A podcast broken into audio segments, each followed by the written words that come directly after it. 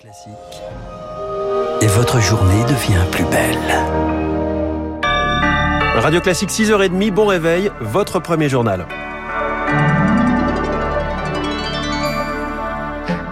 La matinale de Radio Classique avec François Geffrier. À la une ce matin, Charles Bonner, Israël à nouveau visé par une attaque. Des scènes de chaos dans les rues de Tel Aviv. Un premier bilan fait état de deux morts, 16 blessés.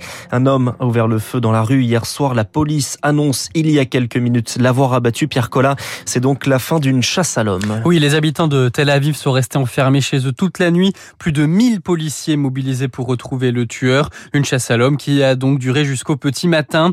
Il a finalement euh, été abattu tout à l'heure par les services secrets israéliens. Il s'agit, selon eux, d'un Palestinien de Cisjordanie occupé. Il a été euh, neutralisé dans le quartier de Jaffa, près d'une mosquée. Hier soir, vers 21h, il a ouvert le feu en pleine rue, ce qui a donné lieu à des scènes de panique dans un quartier où se trouvent de nombreux bars et restaurants. Quiconque l'a aidé directement ou indirectement en paiera le prix, c'est ce qu'a promis euh, le Premier ministre, Naftali Bennett. C'est la quatrième attaque en moins de trois semaines en Israël, des attaques qui ont fait au moins 13 morts. Pierre Collat, pardon. Le conflit en Ukraine entre dans une nouvelle phase. La Russie change de stratégie. L'attaque éclair pour prendre les grandes villes n'a pas fonctionné. Les forces vont donc se concentrer sur l'Est, le Donbass. Un conflit qui risque de durer des mois, voire des années. C'est la crainte de l'OTAN. La population de ces régions est appelée à évacuer au plus vite car une attaque d'ampleur est attendue dans les prochains jours, voire les prochaines heures, Eric Kioch. Après six semaines de conflit et des pertes militaires estimées à 20%, se redéployer vers le sud-est ukrainien où elle a ses soutiens dans le Donbass était nécessaire pour Moscou, mais cela prendra du temps. Le général Dominique Trinquant. Les attaques ont commencé, mais les renforts ne sont pas encore arrivés. Il faut les réapprovisionner.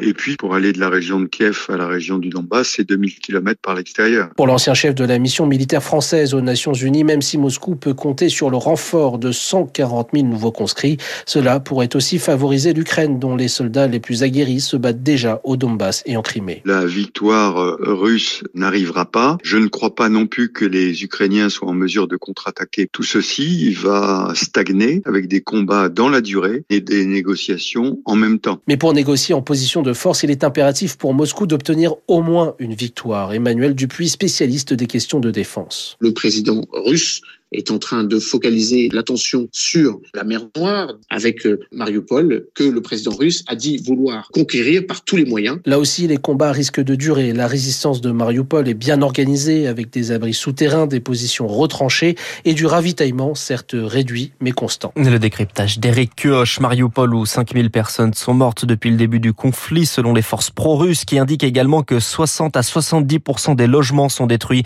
dans la banlieue de Kiev, des indications de possibles crimes crime de guerre, c'est le cas à Boucha, mais désormais aussi à Borodianka où la situation est encore pire selon le président ukrainien. À l'écart de 26 civils, ils ont été retrouvés dans des décombres. La réponse des Occidentaux, les Européens décident de nouvelles sanctions. On y revient dans le détail dans le journal de l'écho à 6h45.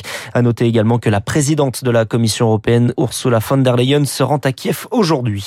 Ils devront garder le silence à partir de ce soir minuit. C'est le dernier jour de campagne. Oui, forcément. Hier, tout le monde tenait un meeting. Valérie Pécresse rassemblait 1500 personnes à Lyon avec un appel à faire mentir les sondages et un appel aux électeurs de droite. Vous avez compris le scénario cynique qu'Emmanuel Macron veut nous imposer. Il veut nous imposer un face-à-face avec les extrêmes au deuxième tour. Je dis bien au deuxième tour, hein, au deuxième tour, parce que pour l'instant, il les épargne soigneusement.